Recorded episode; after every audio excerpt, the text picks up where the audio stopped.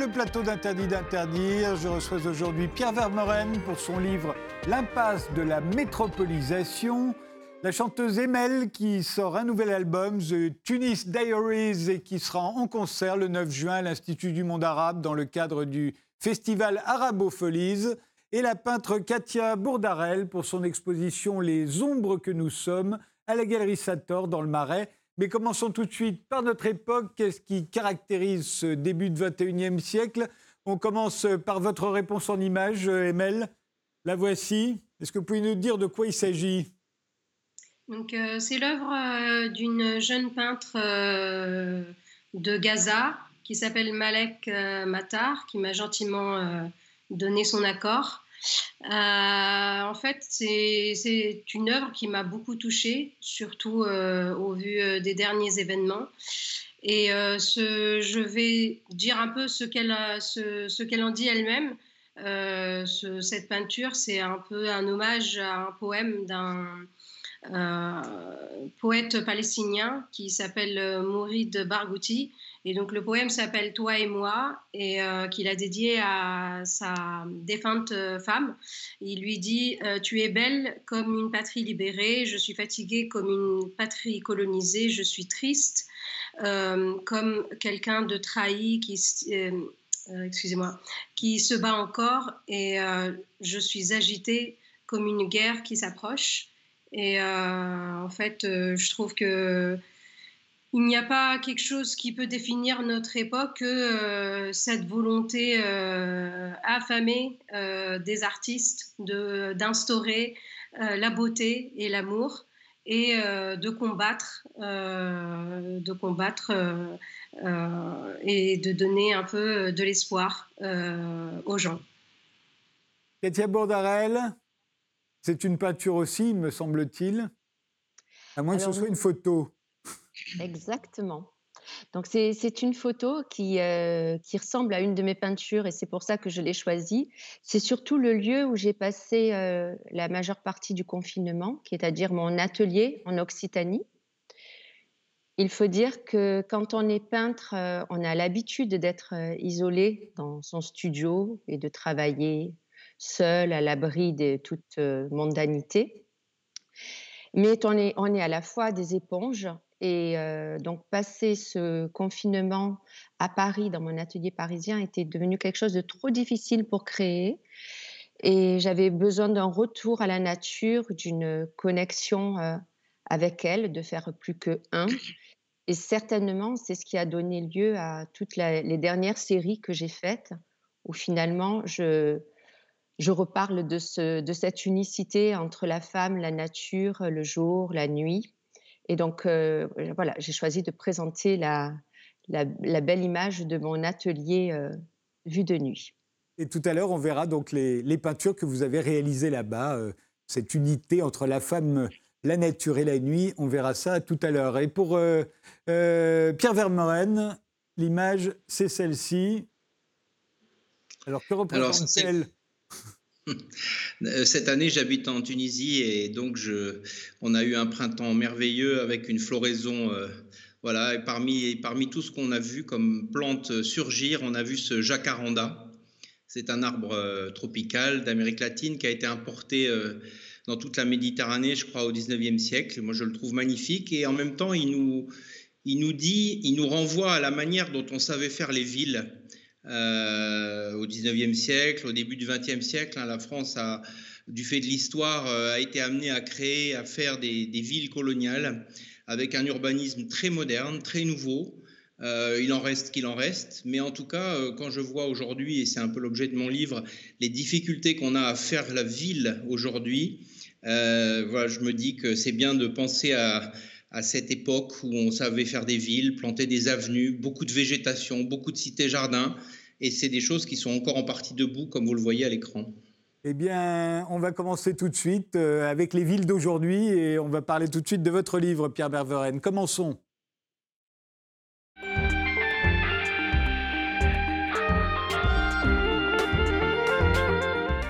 Vous êtes donc euh, professeur d'histoire contemporaine à la Sorbonne et vous publiez chez Gallimard dans la collection Le Débat l'impasse de la métropolisation. C'est quoi exactement cette tendance lourde que vous appelez la métropolisation Et est-ce que ça a lieu partout de la même manière? Alors, il ne faut pas confondre, bien sûr, avec l'urbanisation, parce que la France est un pays urbanisé euh, depuis longtemps, euh, en tout cas depuis le XXe siècle, dans sa grande majorité. Ce qui s'est passé depuis, euh, mettons, une quarantaine d'années, c'est une transformation du phénomène urbain, avec la concentration dans une dizaine, une douzaine de métropoles, de grandes métropoles, la principale évidemment étant Paris. Euh, non pas de la population, parce que c'était déjà le cas, même si elles ont un peu grossi, mais surtout des activités euh, les plus, enfin, le cœur de notre système économique aujourd'hui. Hein, dans 12 villes, vous avez à peu près la moitié de la production de richesse française, la concentration des cadres et un immense turnover de population lié à la désindustrialisation de ces espaces. Euh, notons aussi que l'essentiel de, l'immigration internationale euh, se trouve dans ces grandes villes. Donc on a un modèle tout à fait nouveau euh, qui est un modèle social, qui est un modèle économique, capitaliste, tertiaire, financiarisé, un nouveau modèle lié aussi à la société, à la main-d'œuvre, à l'ensemble des activités. Et le problème, c'est que ces métropoles se sont construites en réseau, se sont, ont été construites, développées en réseau. Elles sont très bien interconnectées entre elles et au monde, et elles sont comme presque posées aujourd'hui sur le reste du territoire, euh, qui est en grande partie euh, plus ou moins abandonné. Euh, avec une crise des villes moyennes, des grandes villes qui ne sont pas des métropoles, des zones rurales, des activités de production, que ce soit l'agriculture ou l'industrie, très souvent, et donc, euh, voilà, il y a une partition de l'espace. Alors, est-ce que c'est un, modèle universel? Pas du tout. C'est un peu le modèle, bien sûr, britannique et américain, avec les crises euh, sociales et politiques que l'on connaît. Il y a l'élection de, Trump ou à la crise du Brexit. Nous, on a eu les, gilets jaunes en France et certainement ce n'est pas fini euh, parce qu'on est entré dans un monde nouveau. Euh, c'est pas le modèle qu'ont choisi ni l'Allemagne, ni l'Italie, ni le Japon notamment parce que euh, ces pays ont gardé une solide base euh, productive industrielle. Après, les pays en développement ont d'autres modèles de, de, croissance, bien sûr. Mais voilà, donc c'est un phénomène nouveau, inédit et très important par ses conséquences sociales, politiques et économiques. Alors on va les, les explorer, ces, ces, conséquences, mais d'abord, pourquoi est-ce que c'est une impasse à vos yeux? Alors je crois que ce, ce modèle est en crise aujourd'hui en France. Euh, d'une certaine manière, on l'a vu aussi euh, en Grande-Bretagne et aux États-Unis, mais restons sur la France. Euh, parce que derrière la... Bien sûr, c'est un système qui produit beaucoup de richesses, même s'il n'en produit pas suffisamment pour être autonome, puisqu'il est lié, il est combiné à une, une nécessité d'emprunter des sommes toujours plus considérables pour le faire fonctionner. Mais surtout, il produit de la crise sociale Gilets jaunes, bonnet rouge, euh, émeute de banlieue en 2005, etc. Et il produit de la crise politique. Hein. On voit euh, à quel point la participation électorale euh, des Français est devenue très faible, de plus en plus faible au, rythme des élections, puisque la dernière fois, même lors des municipales et lors des législatives, on a eu moins de la moitié de la population qui s'est déplacée, ce qui paraissait incroyable dans un vieux pays politique comme la France.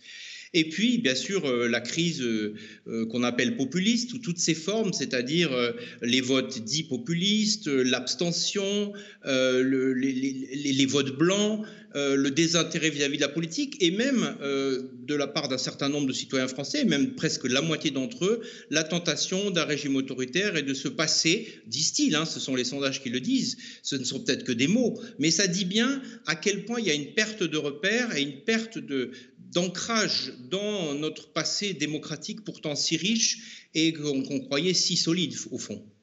Alors cette tendance lourde, elle, s'opère en France depuis un certain nombre d'années, vous l'avez dit. Ça a commencé par Paris, mais depuis, il y a eu d'autres métropoles euh, qui sont installées. Bordeaux, qu'on disait très endormi euh, à la fin du XXe siècle, aujourd'hui est calqué à peu près sur le modèle de Paris. C'est vrai aussi pour d'autres villes. Euh, on assiste à chaque fois, et on l'a on l'a vu euh, particulièrement euh, dans la capitale, l'éviction euh, des classes moyennes et populaires. Vous vous rappelez qu'en 1968, à Paris, il y avait 1 800 000 ouvriers qui habitaient Paris. Aujourd'hui, bah, aujourd'hui, justement, ils ont été remplacés par qui et qui font quoi? Alors, ils habitaient Paris au sens, disons, Paris, la petite couronne. Hein. Il y avait quand même déjà le, phénomène de, banlieue, bien sûr, depuis le début du XXe siècle.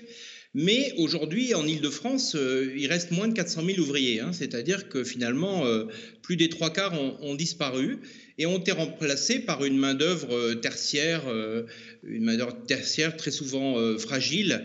on le voit dans la rue à travers les, porteurs de vélos ou à travers tout ce personnel de service que l'on observe dans les administrations et ailleurs.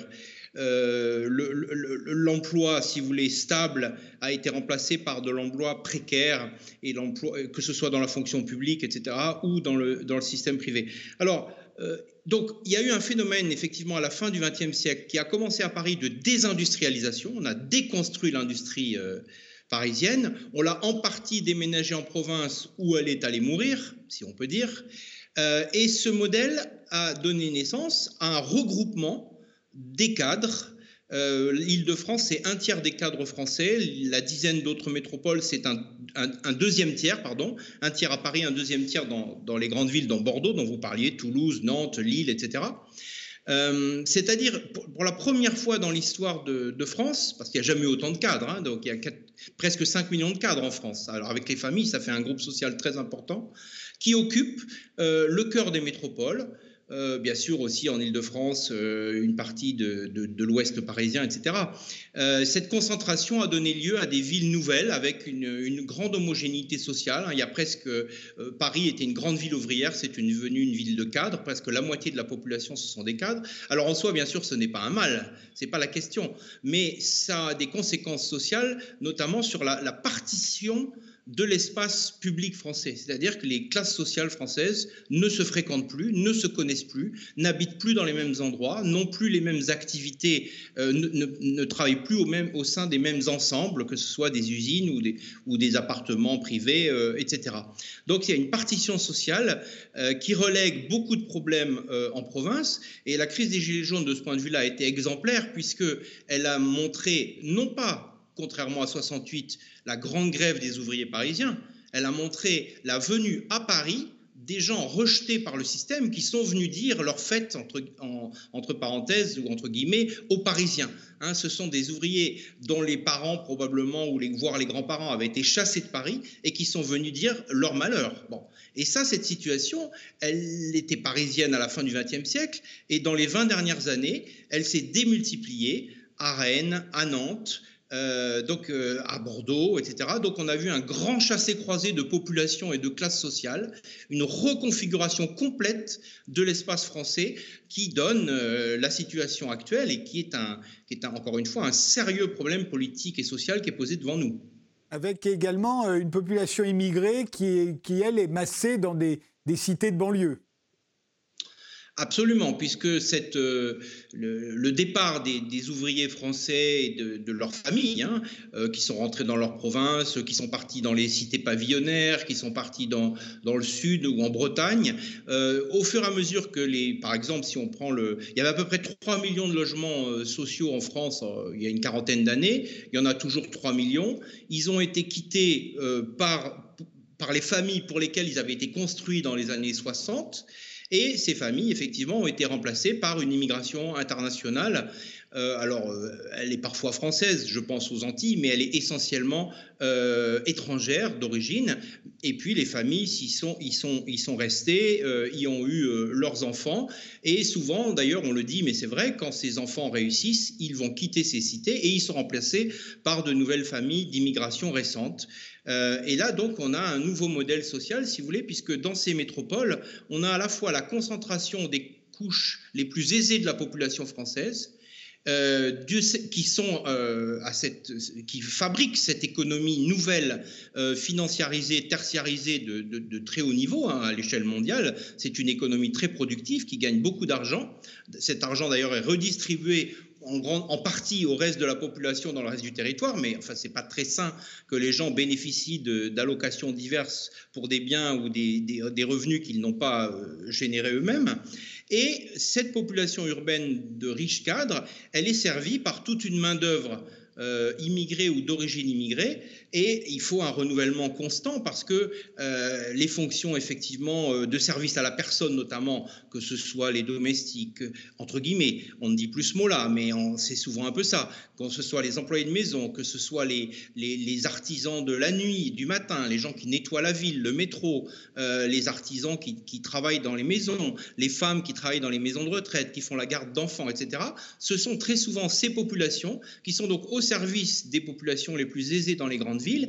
Et ça donne finalement, vous voyez, euh, on peut en parler très longuement, hein, mais ça donne un, très drôle de modèle social parce que en réalité, euh, on dit aujourd'hui, oui, ce sont les quartiers euh, populaires. Bien sûr, ce sont les quartiers populaires des grandes villes, mais la masse de, des classes populaires et des classes moyennes françaises, elle n'habite plus dans ces métropoles. Donc, la partition euh, euh, sociale, il euh, n'y a, pas de disparition. Hein. On a longtemps voulu dire, tiens, les ouvriers français, ils n'existent plus, ils sont devenus cadres ou ils sont devenus je ne sais pas quoi. Non, il y avait 8 millions d'ouvriers en 68, il en reste aujourd'hui 7 millions.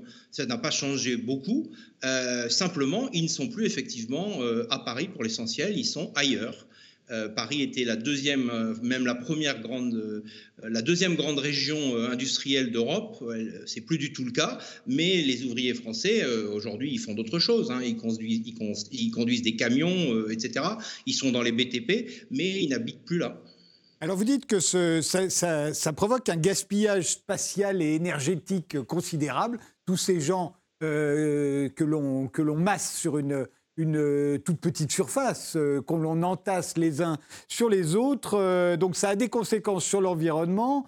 Et en même temps, on va dresser des barrières pour protéger les habitants des, de ces grandes métropoles sous couvert de lutte contre la pollution. On va piétoniser entièrement des quartiers, on va fermer à la circulation automobile le périphérique, on va fermer à la circulation automobile euh, les voies sur berge, là je parle de Paris, mais la même chose au fond se produit euh, à une autre échelle dans toutes les, autres métropoles. Euh, et au fond, on va voir les commerces disparaître. et, à chaque fois, ça se produit de la même façon. Et, et, au fond, ça permet de préserver ces métropoles des intrus. Les intrus étant les gens qui n'y habitent pas, euh, au profit des touristes, souvent d'ailleurs, ça devient des, villes-musées au fond. Oui, des villes-musées, l'apothéose ayant été atteint lors de la dernière campagne municipale, quand les candidats euh, en Ile-de-France, mais pas seulement, se sont lancés dans une surenchère de construction de forêts urbaines, avec cette idée euh, folle, non pas de, faire l'école, mais de construire une forêt sur le périphérique, hein, comme pour ici, il fallait mettre la ville-musée dans un cocon un cocon végétal pour la protéger d'abord de sa banlieue et puis ensuite la protéger de tous les intrus extérieurs. Donc on voit que là, on est quand même... Euh, et, finalement, le vote écologique, dont on a fait grand cas, euh, c'est un vote qui est strict strictement limité aux métropoles, si vous voulez. Hein. Euh, bien sûr, ils ont eu des maires, c'est incontestable, mais sur les milliers de villes françaises, la douzaine de, maires écologistes ont été élus dans ces métropoles, avec une population, au fond, si elle vote, euh, euh, alors c'est à la fois un vote, bien sûr, de conscience écologique, c'est peut-être un, vote qui, a lieu parce qu'il n'y a pas d'alternative à leurs yeux, mais c'est aussi un vote de conservation, de protection euh, de l'environnement euh, très fragile, ils le sentent bien, très fragile euh, de ces villes privilégiées au milieu d'un océan de, de, de, population et de tensions sociales très grandes. Alors, le problème vient du fait, il ne s'agit pas de dire qu'il faut être contre l'écologie, c'est très bien de faire des jardins sur les toits, de végétaliser euh, et des, immeubles publics ou autres, et euh, de mettre des quelques rues piétonnes. Le problème n'est pas là. Le problème, c'est que cette construction de la métropole, c'est un scandale écologique. Euh, parce qu'elle repose quand même, hein, la ville moderne, la vie moderne dans notre société de consommation repose quand même sur la consommation, consommation d'énergie, consommation d'espace, consommation de biens, matériel. Alors on importe des biens d'Asie, on les fait venir de l'autre bout du monde puisqu'on ne les produit plus dans nos industries qui ont disparu en partie. Donc on fait venir des biens d'Asie à grands frais énergétiques, on fait venir des biens agricoles de plus en plus loin. Parce qu'en même temps qu'on veut planter des, jardins partagés euh, en bas des immeubles, on, a une agriculture saccagée et on importe aujourd'hui pratiquement la moitié de notre, de notre, de notre consommation, dans, par exemple les légumes, les fruits, etc., voire plus de la moitié. Donc, et, la France, qui est un très grand terroir agricole, se retrouve dans la situation ubuesque de devoir de devenir un importateur net de produits agricoles cette année ou l'année prochaine. Bon. Donc, crise de, et puis, troisièmement, l'étalement urbain parce que ces classes populaires qui ont été chassées, elles ont été installées dans un océan pavillonnaire qui s'étend souvent sur des dizaines de kilomètres autour de la métropole. Cet océan pavillonnaire, évidemment, il n'est pas desservi par le métro et les gens qui y travaillent ne peuvent pas venir en vélo ou à pied le matin à Paris ou à Bordeaux. du coup, ils ont une voiture. 70% des Français vont tous les matins au travail en voiture faisant souvent des dizaines de kilomètres pour se rendre dans la grande ville, parce qu'il faut toujours des infirmières, des instituteurs, des policiers euh, et des boulangers. Et ces gens-là, donc, ils font de la voiture, ils s'entassent dans des bouchons, ils consomment énormément d'espace, de, je le disais, mais aussi d'énergie. Et bien sûr, euh, ils sont dans une situation de, de, très grande difficulté que la crise des Gilets jaunes, encore une fois, euh, je ne me répète pas par plaisir, mais parce que c'est fondamental et on aurait tort de l'oublier, euh, a démontré qu'ils sont au bout de leur capacité financière. Et, c'est cela que les germes de la crise sociale, que ce soit une crise active ou une crise par le retrait, par le non-vote, est devant nous. Donc voilà, oui, l'écologie, ça fait un peu, dans ces grandes ville, c'est un peu le repli. Euh, au, fond, on sait bien que ça va pas très bien, mais s'il vous plaît, encore cinq minutes de grâce avant, euh, avant des décisions euh, qui seront dures. Vous dites, à partir, en parlant de ces métropoles, qu'elles sont devenues des lieux festifs où les loisirs bruyants sont agrégatifs. Alors on pense là à tout ce qu'on a pu dire sur les bobos, la boboisation, mais en quoi le fait que, que ça devienne des lieux festifs soit un problème? Ah, personnellement, je ne trouve pas ça un problème, mais la, ville, c'était le lieu du travail. Hein. C'était le lieu du travail, c'était le lieu des classes populaires. Encore une fois, euh, Paris, euh, depuis la Révolution, depuis le XVIIIe siècle, euh, plus d'un habitant sur deux était un ouvrier. Les ouvriers, ils se lèvent très tôt, ils, ils rentraient chez eux, ils dormaient. Et voilà, il y avait bien sûr sur les boulevards, il y a toujours eu la vie parisienne, il y a toujours eu dans les grands salons la vie parisienne, etc. Mais aujourd'hui, c'est un peu différent. à Bordeaux, qui était aussi une ville ouvrière, à Toulouse, à Marseille, bon, Marseille reste un cas particulier, mais euh, si vous voulez, la, ville, c'était un espace partagé, c'était un espace dans lequel les différentes classes populaires euh, euh, cohabitaient avec les classes moyennes et la bourgeoisie, et il y avait un modus vivendi avait été trouvé avec un certain nombre de lieux qui étaient des lieux pour la fête et des lieux qui étaient des lieux privés pour dormir, pour se reposer, d'où le tapage nocturne à partir de 10 heures du soir. Aujourd'hui, la disparition des classes populaires dans, ces centres-villes, elle les a transformés en lieux festifs, puisque on a fait venir, je le disais tout à l'heure, la population immigrée qui, elle, euh, ne s'amuse pas vraiment, mais euh, on a surtout fait venir les touristes par millions, par dizaines de millions, 40 hein, millions chaque année à Paris, et on a fait venir aussi les étudiants euh, les étudiants sont concentrés dans ces grandes métropoles. Eux, ils sont là toute l'année et les touristes sont là l'été, ce qui fait qu'il y a une succession. Et puis, on a fait venir donc les cadres, et notamment les jeunes cadres, euh, à qui on va offrir des loisirs. Et donc, toute cette population festive, c'est très bien, mais elle vit euh, dans les lieux les plus privilégiés, elle vit au cœur des villes, transformé en lieu festif, effectivement, euh, et du coup, les autres s'enfuient, si vous voulez. Si vous êtes des personnes âgées, euh, si vous êtes des personnes à faible revenu, si vous êtes des personnes qui avaient besoin de dormir, parce que ça existe encore, s'il y a des activités euh, difficiles comme les maisons de retraite, etc. Tout, tout cela, et, ça, ça, rejaillit bien sûr sur l'enfance, parce que les gens qui ont des enfants, ils doivent se lever à 7 heures du matin. toutes ces populations finalement à problèmes sociaux, euh, les familles, euh, les personnes handicapées, les personnes âgées, les personnes pauvres, elles ont été chassées de la grande ville vers la banlieue, la province, la banlieue pavillonnaire. Euh, voilà, donc c'est quand même, et ça n'a pas été dit, c'est devenu, on peut le faire aussi aujourd'hui, ce constat, aussi bien à Nantes, à Rennes, à Bordeaux, à Strasbourg, c'est quand même quelque chose qui m'interroge, si vous voulez, le partage de l'espace et des plus beaux lieux réservés à ces populations à tel point d'en chasser les autres, c'est quand même pas banal dans notre histoire. Je vais poser la question à nos deux invités. Emel, euh, est-ce que vous avez constaté ce dont nous parle euh, Pierre Vermeuren? Euh, ben, Tout simplement, moi, les dernières années, je passe plus de temps dans, à la campagne et dans la nature. je sens de toute façon ce besoin depuis depuis que j'ai commencé à travailler sur mon deuxième album. je sens que pour pouvoir produire, pour pouvoir créer, j'ai besoin vraiment de revenir à, aux sources et de sentir euh, cette, euh, vulnérabilité et, en même temps de me dire euh, quand on, quand on est en face de la nature, on se dit, on se demande d'où vient tout le mal et toute la violence. Donc, donc voilà, c'est mon regard. Et, et, Katia Bourdarel? Oui, moi, je connais pas mal Marseille en fait, parce que j'y suis née et j'ai habité les quartiers nord de Marseille. Euh, donc, euh, juste à côté de ces cités euh, qui sont vraiment dans des périphéries abandonnées.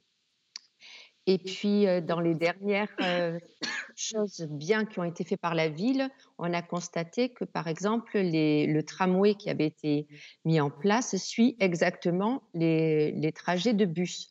C'est-à-dire qu'il il sépare encore plus toutes les possibilités entre les extérieurs, les quartiers nord, principalement à Marseille, hein, parce que tout se regroupe sur les quartiers nord, et le centre-ville, en, créant comme ça une sorte de ghettoisation. Euh, oui. Et effectivement, euh, ces quartiers-là sont, sont, habités par à la fois des personnes précaires et, ou des personnes âgées qui n'ont plus suffisamment de moyens pour habiter le centre et qui sont de fait encore plus isolés car ils n'ont pas de possibilité de se déplacer facilement en bus, train ou tramway.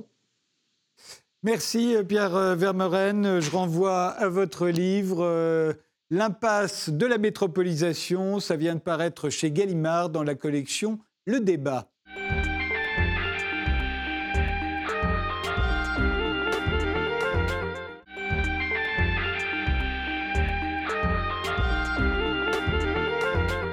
Emel, vous serez donc en concert le 9 juin à 20h à l'Institut du monde arabe à Paris dans le cadre du Festival Arabopholis qui se déroule du 5 au 30 juin avec plus de 26 événements, dont 13 concerts. Le vôtre est évidemment très attendu. Vous êtes devenu célèbre pendant la révolution tunisienne en chantant Kelmti Ora. Je ne sais pas si je l'ai bien prononcé, ça veut dire en français Ma parole est libre. C'était sur l'avenue Habib Bourguiba à Tunis en 2011. La vidéo avait fait le tour du monde, une chanson que vous avez d'ailleurs réinterprétée pendant le confinement grâce à Internet avec 53 euh, artistes de 22 nationalités. On en regarde tout de suite un extrait histoire de se remémorer cette chanson célébrissime.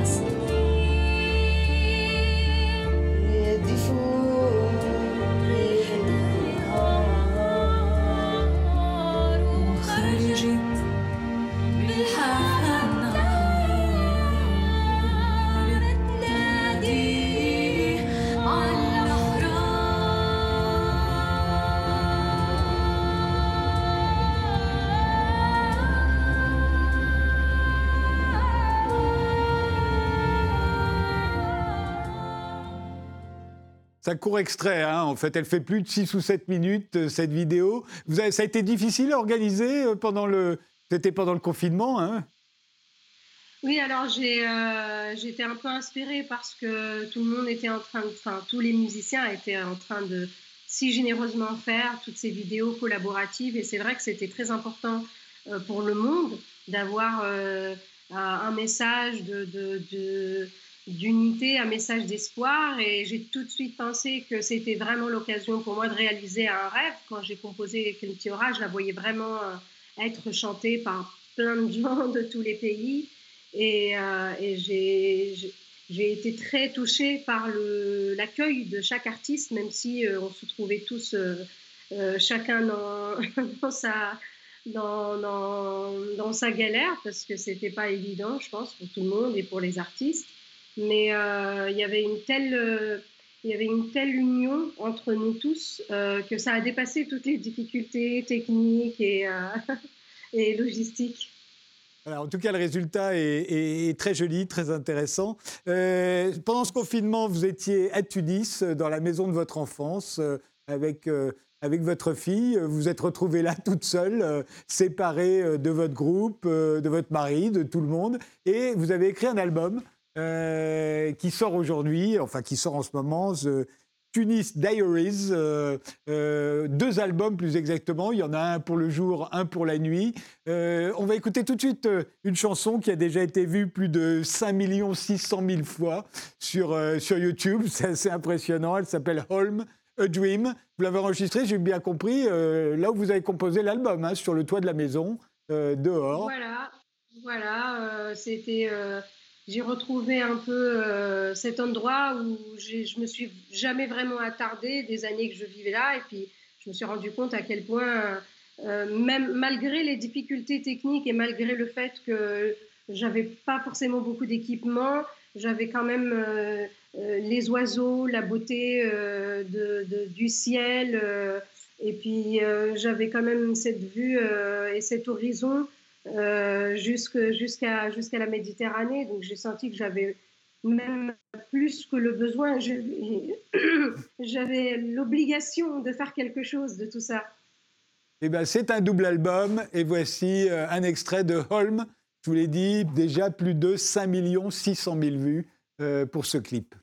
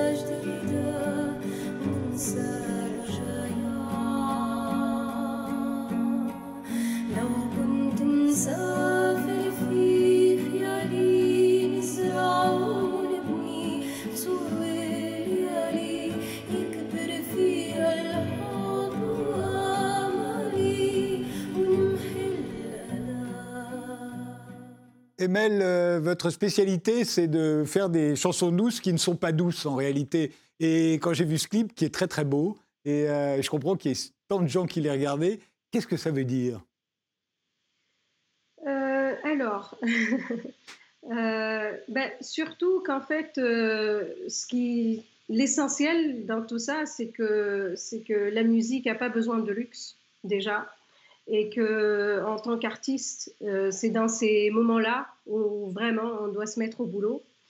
Et, euh, je trouvais que c'était très important pour moi de, retrouver ma voix, de retrouver euh, ma voix intérieure, et puis de, faire un peu la réconciliation, parce que c'est vrai que j'étais un peu, au bout d'un moment, j'étais un peu tannée d'être tellement connectée à la politique et tellement connectée à cette situation où je dois être représentative euh, je dois représenter une cause, être une victime. Et, en fait, euh, d'avoir passé deux mois chez moi, puis d'avoir retrouvé euh, tous mes fantômes, pas dans le sens péjoratif, mais c'est là où j'ai commencé à chanter, c'est là où j'ai donné de la voix pour la première fois au haut des escaliers. et je me suis rendu compte qu'en fait, il fallait que je sois fière et il fallait que, en fait, je, je m'imbibe autant de mon passé, de mon histoire que de, mon présent et c'est ce qui fait de moi une artiste, c'est que j'ai pas, j'ai pas, je m'arrête pas en fait. Voilà, je, continue et puis euh, d'être fière justement de, d'être sensible aux causes, aux, injustices, à, l'humanité et, euh, même si euh, j'explore plein de formes artistiques, euh, ça n'empêche euh, que ma musique, elle doit véhiculer un, message. Elle ne doit pas véhiculer un message, mais c'est ma sensibilité qui fait que euh, je me sens toujours comme, un porte-parole de ma propre sensibilité et de mon propre regard. sur le monde. Et dans tout ça, j'espère que ma musique, elle apporte du bonheur, elle apporte de l'espoir, elle apporte du réconfort. Et voilà, c'est dans ce sens-là que j'ai décidé de, de m'armer d'une guitare classique que j'ai pas joué depuis que j'ai commencé à apprendre la guitare et d'essayer justement de, créer, de, créer de la simplicité une force et, de la beauté euh, de là où je me trouvais, euh, une, musique qui va être entendue aujourd'hui, et puis j'espère de longues années. Et, en fait, Holmes, c'était la seule où j'ai décidé de faire une vidéo.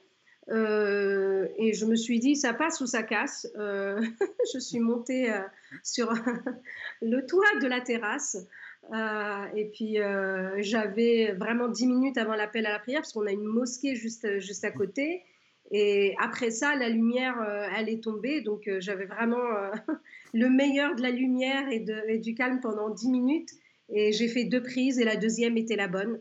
Et, et j'ai mixé un peu toute seule. ce en fait, ce qu'on entend sur la vidéo, c'est pas du tout mixé, c'est pas du tout masterisé. C'est vraiment ce que j'ai enregistré chez moi et j'ai un peu mixé le son de l'extérieur avec le son euh, euh, de l'audio que j'avais enregistré. D'ailleurs, on entend un peu euh, la mosquée vers la fin, fin, fin de la vidéo quand on fait vraiment attention. Peut-être un peu aussi les oiseaux. Et voilà, moi, à chaque fois que j'entends ça, je me rappelle exactement ce que j'ai ressenti, exactement ce que, tous ces sentiments que j'avais avec le ciel, la température et puis toute la ville qu'on voit derrière moi. Il y a, euh, un autre clip euh, qui est sur Internet euh, que j'ai découvert et je me suis demandé qu'est-ce que ça veut dire également. Mais là, alors, c'est des images très différentes, vraisemblablement glanées sur Internet. La chanson s'appelle Everywhere We Looked Was Burning. Je propose d'en écouter tout de suite un extrait. Vous nous direz après de quoi ça parle, cette chanson.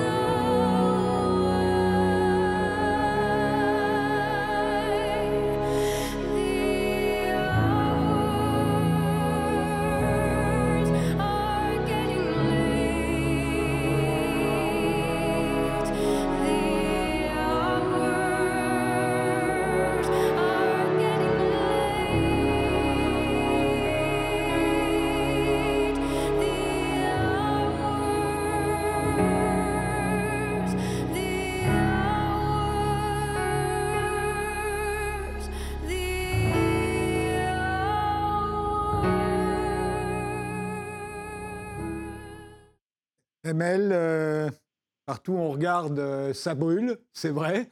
Mais euh, c'est quoi cette chanson alors? Alors, en fait, cette chanson, elle a été composée il y a bientôt 4 ans maintenant. Et j'avais ressenti l'urgence d'envoyer de, un message à la fois très, très pressant, qu'il faut qu'on fasse quelque chose. Euh, pour euh, la planète, pour l'environnement, euh, pour l'humanité. Et, à la fois, j'utilise un peu le passé pour, pour, pour laisser quand même un peu l'espace à l'action. Et en fait, quand on a commencé, quand on a sorti cet album, c'était, je, je, crois, octobre 2019, et on a commencé à tourner. Et là, vraiment, tout a commencé à s'embraser. Il y avait, il y avait tous ces incendies à travers le monde. Euh, en Amazonie, euh, en Afrique, et puis en même temps, les, rues étaient en train de s'embraser, les gilets jaunes en France, le Chili, le Liban, euh, et j'ai j'étais un peu, j'ai senti un peu comme cette chanson comme une prophétie. Et à la fois, y a les, choses sont littéralement en train de brûler, mais en même temps, les rues sont en train de brûler avec l'envie des gens que les choses changent et, que les systèmes et que les dirigeants arrêtent de, se moquer de nous et, de prendre toutes les mauvaises décisions qui vont courir à notre perte et la planète la première. Donc, donc j'étais quand même assez fière d'avoir d'avoir écrit cette chanson parce qu'elle tout d'un coup elle a commencé à vraiment à représenter tout ce qui était en train de se passer et, et quand on a fait la vidéo c'était au moment où les États-Unis à, leur tour l'été dernier donc avec la mort tragique de George Floyd. Et, et j'ai senti la responsabilité vraiment de sortir cette vidéo et de rendre hommage à toutes ces populations qui sont dans la rue, qui sont en train de risquer euh, leur vie, euh, et comme un hommage, et que, le, voilà, la révolution, elle continue euh, dix ans après, et qu'elle est nécessaire. Emel, vous serez donc en concert le 9 juin à 20h à l'Institut du monde arabe. Le festival euh, Arabophiles, euh, c'est presque tout le mois de juin. Ça commence le 5 juin c'est jusqu'au 30 juin. 26 événements, dont 13 concerts, dont celui d'Emel.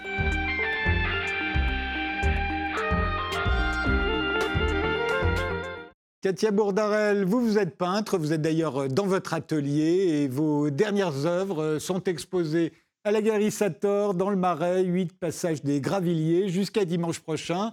On va les voir euh, tout de suite derrière moi. L'exposition est intitulée Les ombres que nous sommes. Alors, qu'est-ce que vous entendez par là, les ombres que nous sommes Alors, évidemment, plusieurs choses. Hein. À la fois, les ombres que nous sommes, c'est un, un titre, une phrase, euh, je, l'ai choisi pour la poésie qu'elle avait, mais qui aussi est empruntée à Shakespeare, Songe d'une nuit d'été. Et les ombres que nous sommes renvoyaient vraiment, enfin pour moi, à cet état de choses que nous sommes aujourd'hui sur la planète, traversant seulement, euh, euh, traversant seulement un espace et appartenant un temps donné à quelque chose de beaucoup plus grand que nous. Vous parliez tout à l'heure de cette unicité entre la femme, la nature et la nuit. Oui, c'est quelque chose qui a, toujours été euh, finalement dans mon travail.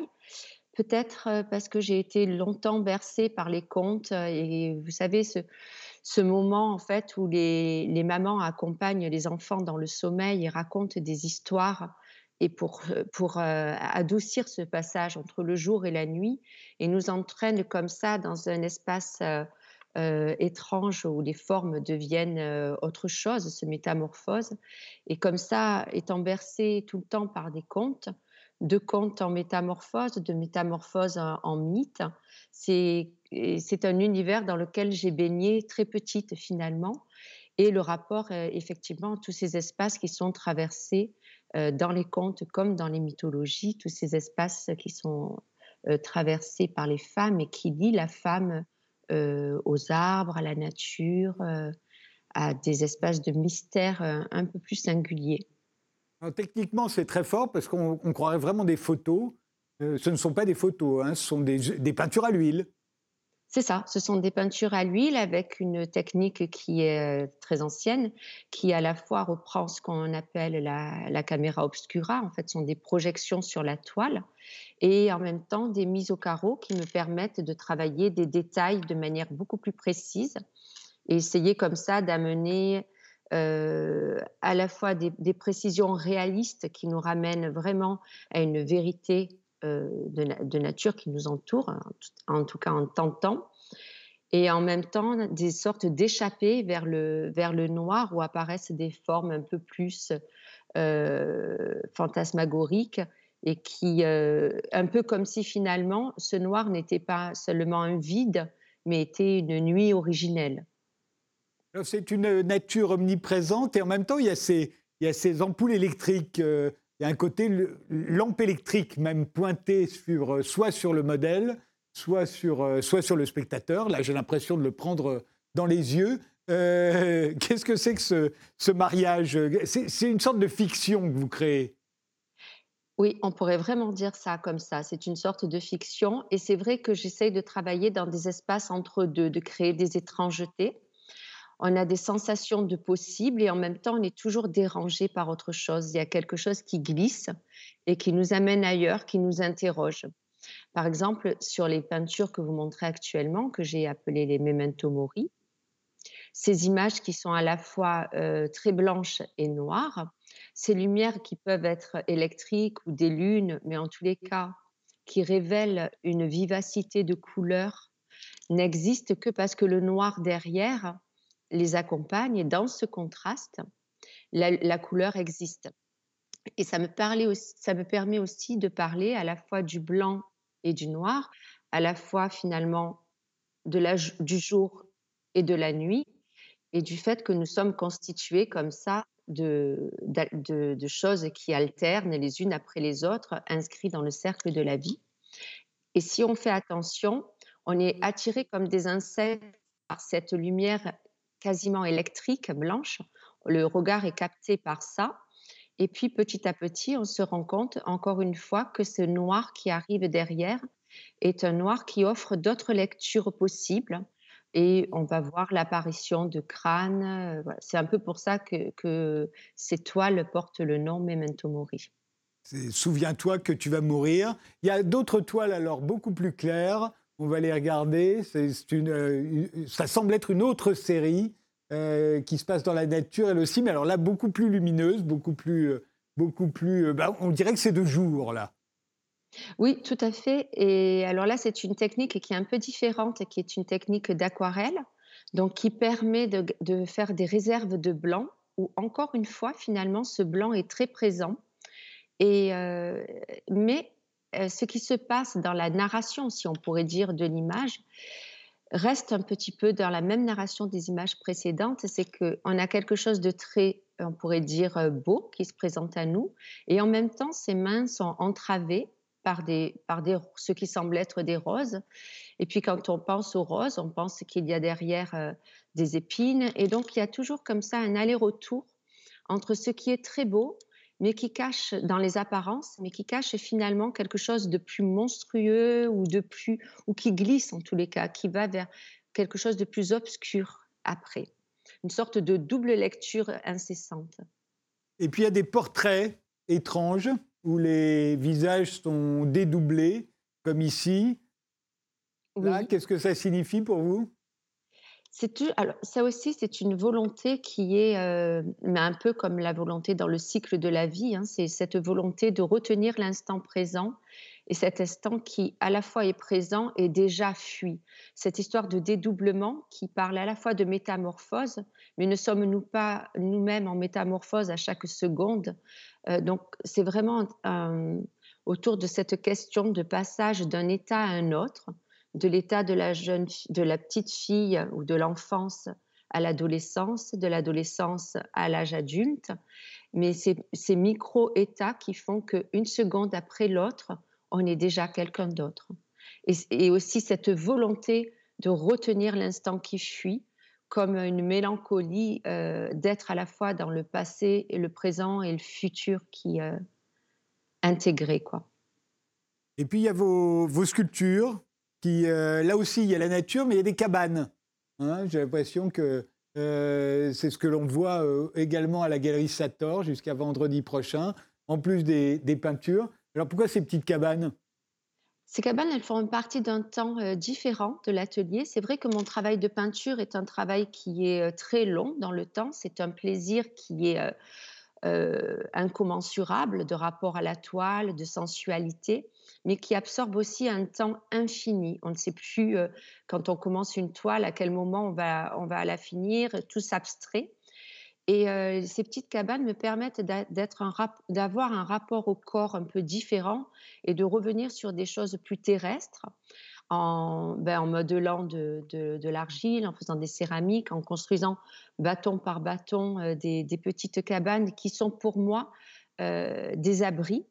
Et l'abri, pour moi, le, premier abri que l'on construit étant enfant, le premier espace clos dans lequel on s'imagine adulte, on joue à être quelqu'un, à l'abri des regards des autres, et on a l'impression que tout est possible dans cet espace-là. Et en même temps, ce sont des abris précaires. Mais ça renvoie aussi à la matrice, donc au ventre de la mère, et à l'origine de toute chose. Donc on revient aussi à cette obscurité éternelle d'où les choses se font, dans le silence total, à l'abri de tout regard, où, les choses sont en train de se construire parce que justement protégées du monde.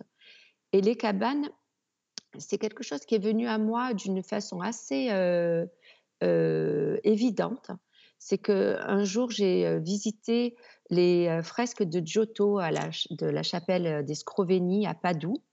Et je me suis retrouvée là-dedans, dans cette petite chapelle, comme dans le ventre d'une mère. J'avais l'impression vraiment d'être accueillie par la peinture, d'être dans un ventre de peinture avec les prémices des modelés, de l'humanité. Donc les prémices d'une peinture déjà qui changeait, qui passait finalement vers quelque chose qui s'humanise et qui laissait tomber les, le côté plus statique de l'art byzantin. Et, c'est vraiment cette transformation, cette mutation vers la peau, vers l'être, vers l'âme qui, qui m'intéressait et que voilà, je reproduis humblement dans des petites cabanes en bois. Dernière question, je voudrais qu'on revienne aux, peintures du début, euh, Katia Bourdarel. Pendant très très longtemps, c'était les hommes qui peignaient, presque exclusivement les hommes, et ils peignaient très très souvent des femmes nues. Euh, depuis que les femmes se sont mises à peindre, j'attends qu'elles peignent à leur tour des hommes nus. Et pas du tout, les femmes peignent elles aussi des femmes nues. Alors on sait que vous êtes le sexe qui se préfère, mais est-ce qu'il n'y a pas une autre explication? Pourquoi est-ce que les femmes sont si nombreuses aujourd'hui à se peindre nues? Oui, c'est très étrange. Je me suis moi-même posé la question à plusieurs reprises. J'ai peint quelques, hommes nus, mais qui finalement n'arrivaient pas à s'inscrire dans le, on va dire, dans la, sorte de, parcours de peinture que j'essaie de faire, qui finalement parle plus, simplement euh, d'un rapport à soi et de l'expérience que je connais. L'expérience que je connais, c'est mon corps, c'est ses mutations, c'est ma façon d'être au monde. Et finalement, la peinture, elle a, en tous les cas pour moi et certainement pour d'autres femmes, à avoir aussi avec une forme d'intimité et de, tentatives de représenter ce que l'on sent de l'extérieur, notre rapport au monde, et peut-être non plus comme euh, un sujet, comme on l'en a été, mais comme une réappropriation de ce corps. Et j'ai eu euh, précédemment fait des œuvres plus difficiles avec des corps entravés, des corps meurtris, et il me semblait que je pouvais m'autoriser de peindre la femme parce que j'étais moi-même une femme et que de fait je pouvais m'autoriser, m'autoriser de meurtrir ce corps, de le montrer d'une autre façon, mais euh, parce que j'étais légitime pour en parler de l'intérieur. Ensuite, les peintures que l'on voit défiler là font souvent des références à la mythologie, comme je le disais précédemment, et sont souvent donc dans la mythologie, ce qui m'intéressait dans la, mythologie, le rapport de la mythologie à la femme et de femme à la nature, c'est tous les temps de métamorphose possibles entre le être femme et le devenir végétal. C'est vraiment, euh, euh, on va retrouver dans les euh, métamorphoses d'Ovide, dans, dans ce premier poème du premier siècle, plein, de, plein de narrations autour de nymphes, euh, autour de Daphné, autour de Myra, autour de Dryopée, autour des Éliades, qui sont des transformations de, femmes en arbres, comme s'il y avait depuis euh, le plus loin que, que, nos histoires, notre imaginaire occidental nous berce, un rapport intime entre l'être femme et l'être euh, végétal. Merci Katia Bourdarel. Euh, je renvoie à votre exposition à la galerie Sator dans le Marais, huit passages des Gravilliers jusqu'à dimanche prochain. Merci tous les trois d'avoir participé à cette émission. Merci de nous avoir suivis et rendez-vous au numéro prochain.